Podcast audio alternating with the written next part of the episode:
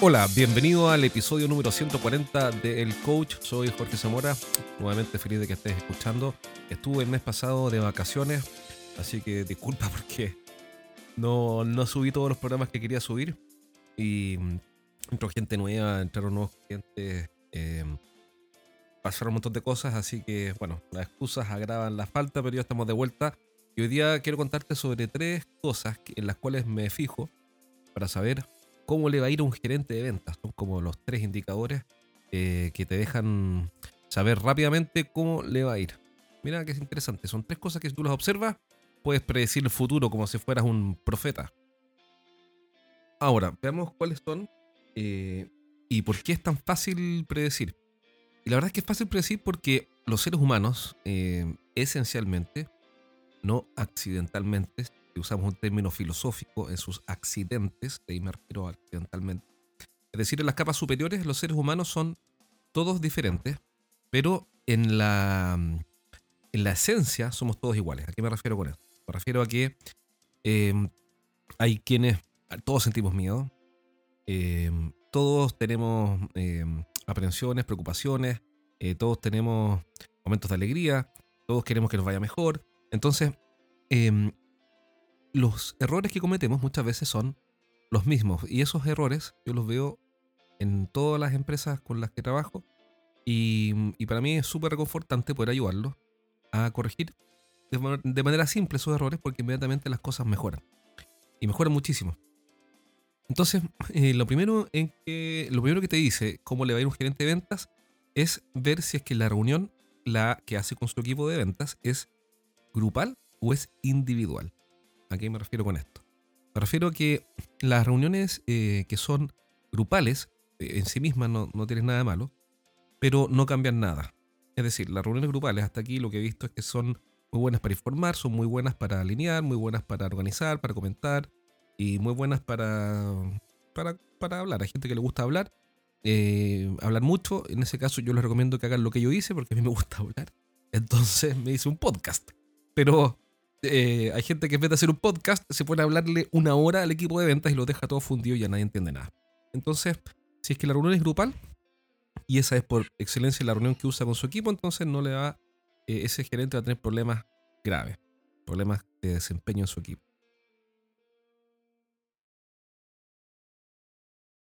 Ahora, ¿cuál es la razón por la que pasa esto? Pasa que las personas mejoran única y exclusivamente si es que tienen una conversación uno a uno con el gerente de ventas.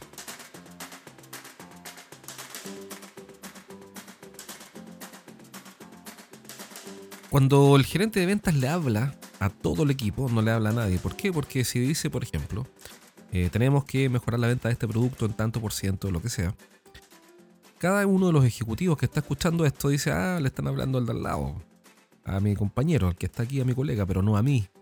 Se dicen si el gerente, por ejemplo, dice, ¿sabes qué? Eh, cuando las notas de venta tienen que traer esta información que es absolutamente necesaria para facilitar la cobranza. Nuevamente el vendedor dice, seguro le están hablando Carlitos porque yo no tengo ese problema. Entonces, cuando uno le habla a todos en el fondo, cuando eh, entendiendo que queremos lograr una mejora, no le hablamos a nadie. Entonces, ¿qué es lo que realmente funciona? Funciona que es, si quieres hacer reuniones grupales, mi sugerencia es que las bajes, bajes la dosis. No digo que no las hagas, pero digo que no cambian nada. Úsala solo lo que sea necesario, solo lo necesario. Y fomenta, ese gerente tiene que fomentar las reuniones individuales para poder acordar un compromiso de mejora con su ejecutivo. Vamos al segundo indicador que nos dice cómo le va a ir al gerente de ventas. Si lo vamos a ver el próximo año o no lo vamos a ver en la compañía. No, sí, lo vamos a ver, pero, pero tiene que hacer estas cosas para que le vaya bien. Las instrucciones muchas veces son genéricas y no específicas. Cuando veo un gerente de ventas que habla de instrucciones genéricas, eh, tiene problemas. Y si no los tiene, los va a tener muy pronto. ¿Por qué? Porque las instrucciones genéricas no se entienden. No se entienden y no sirven de nada. Estuve con un cliente conversando que tiene una empresa que vende maquinaria, da lo mismo el nombre, y uno de sus jefes de venta eh, recibió la siguiente instrucción. Necesito que controles más a los vendedores. Entonces el gerente le dijo, necesito que controles más a los vendedores. Y obviamente el jefe de ventas le dijo, por supuesto, cuenta con eso. Honestamente, ¿qué crees tú que pasó? No pasó nada. ¿Qué va a pasar? nada. Porque em, es una declaración genérica. Necesito que controles más a los vendedores. Em, y es una bonita declaración. Em, es casi poética. Pero nada va a ocurrir. ¿Por qué? Porque todas estas declaraciones tienes que pasarlas por un filtro, por una prueba ácida, y es una pregunta. Y esa pregunta es, ¿cómo sé que estamos teniendo éxito? ¿O cómo sabemos que estamos teniendo éxito? Entonces, si el gerente de ventas y el jefe de ventas no pueden responder la misma, no responden lo mismo, es porque no está claro. Entonces, fíjate lo que hicimos, reemplazamos esa, eh, esa frase genérica, necesito que controles más a los vendedores, la cambiamos por un pedido formal, ojo, no un reclamo, no una declaración de buena voluntad ni un acto poético, sino que un pedido formal en el cual le dijo a el jefe de ventas fue lo que le dijo fue eh, necesito que hagas una reunión semanal de 15 minutos de planificación con cada uno de tus ejecutivos de venta de manera aislada y al término de cada reunión semanal el ejecutivo debe asumir un compromiso para la semana.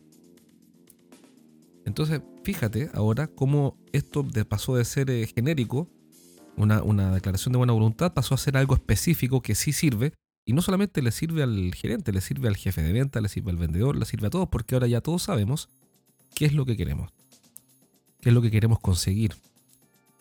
Y fíjate que lo que queremos conseguir no es la reunión y no es el control, es un objetivo de mejora o un objetivo, un gran compromiso semanal.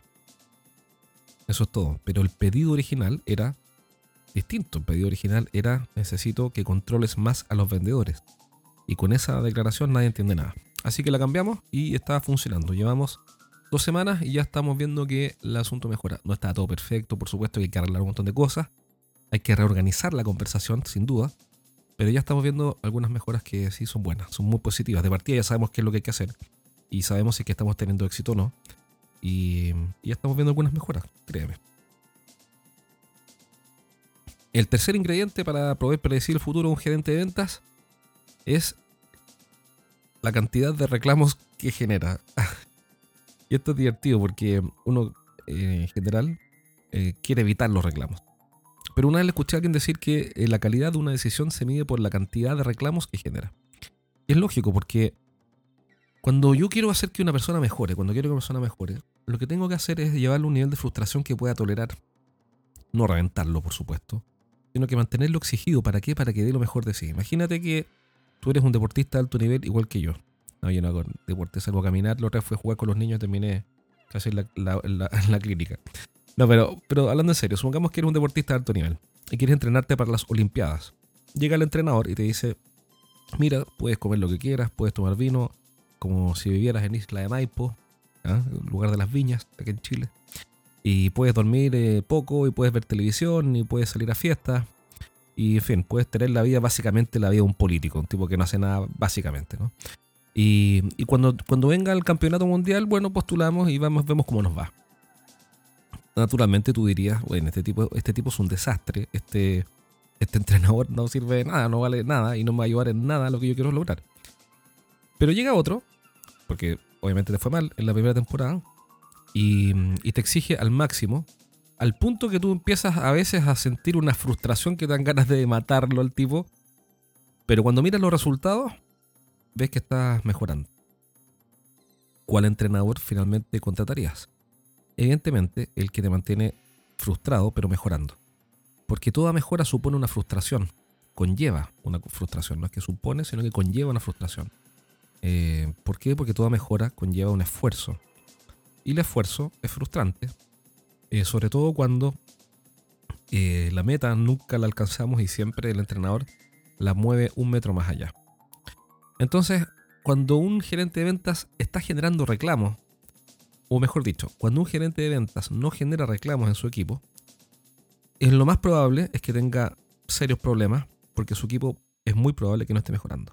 Si estuviera mejorando, estaría saliendo de la zona cómoda y normalmente cuando tú sacas, tú sacas a las personas de la zona cómoda, reclaman.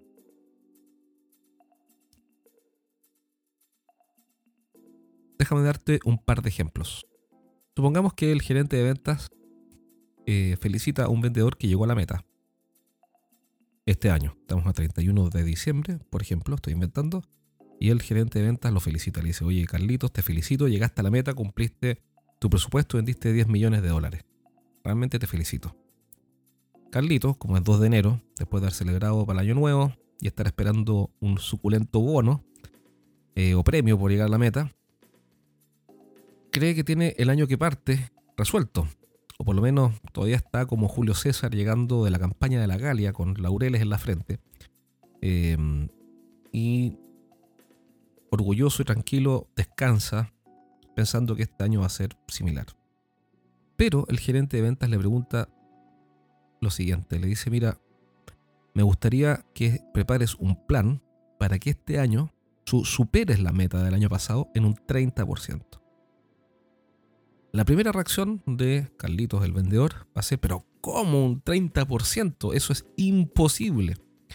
Y cuando eso ocurre, me da lo mismo si es un 30%, un 5, un 10 o lo que sea, pero voy al, hecho de exigir más allá de lo, de lo convencional.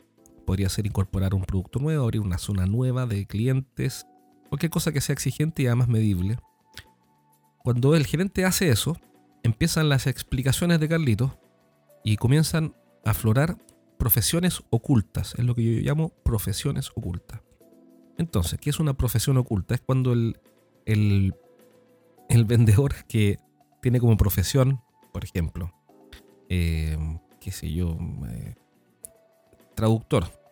de profesión, el estudio traducción, es traductor e intérprete, e intérprete. Cuando tiene que explicar por qué no va a cumplir el 30% y por qué eso no tiene sentido, se convierte en economista. Entonces aflora la, la profesión oculta y pasa a ser doctor en economía y empieza a hacer un análisis macroeconómico de política monetaria, de ciclos económicos, de teoría de juegos y saca unos conocimientos de economía que se los quisiera, se los quisiera el presidente del Banco Central.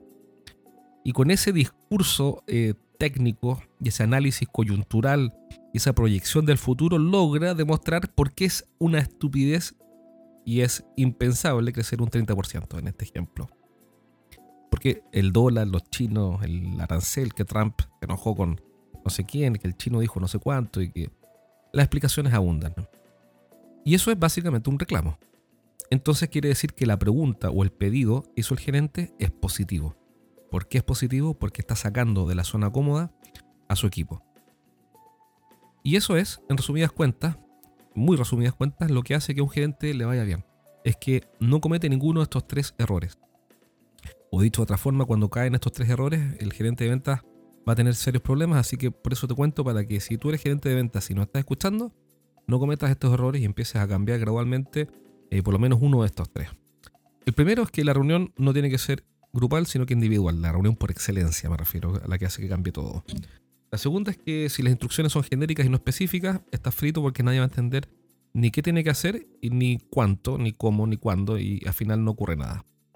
Y tercero es que tienen que eh, surgir reclamos o incomodidad de tu equipo. Si tu, equipo está cómodo, olvídate, tienes un problema. Así que bueno, espero no haberme alargado demasiado en este podcast de regreso a vacaciones. Espero que hayas tenido eh, una buena semana, que tengas mucho éxito en estos días. Eh, acuérdate de descansar. Descubrí que descansando uno piensa mejor, algo que es obvio, pero bueno, hay que vivirlo para entender. Así que te espero pronto en un próximo programa. Y lo último es que voy a hacer, porque yo nunca hago publicidad para mí, llevo más de 100 treinta y tantos programas hasta ahora. Y claro, me di cuenta que nunca hago publicidad para mí, así que voy a hacer publicidad para mí. Si quieres eh, o te interesa una charla eh, para tu equipo de ventas o para tus gerentes, eh, contáctame a jorge arroba estrategiasdeventa.com y voy a estar feliz de mandarte referencias de clientes en Chile y en otras partes del mundo que, con los cuales he trabajado y que están súper contentos y que te pueden dar muy buenas referencias de los talleres y los workshops que hago, eh, así como las charlas para los vendedores y sobre todo para los gerentes de venta que son eh, los con quienes más trabajo. Así que te mando un abrazo. Eh, cualquier cosa puedes descargar el libro en, en estrategiasdeventa.com, los primeros tres capítulos de mi libro. Los siete pecados de los ejecutivos de venta. Los siete pecados de los ejecutivos de venta desde estrategiasdeventa.com. Ahí están los primeros tres capítulos totalmente gratis y cualquier cosa que necesites puedes encontrarla ahí o mandarme un email directamente a jorge.estrategiasdeventa.com. Un abrazo, nos vemos pronto en un próximo programa.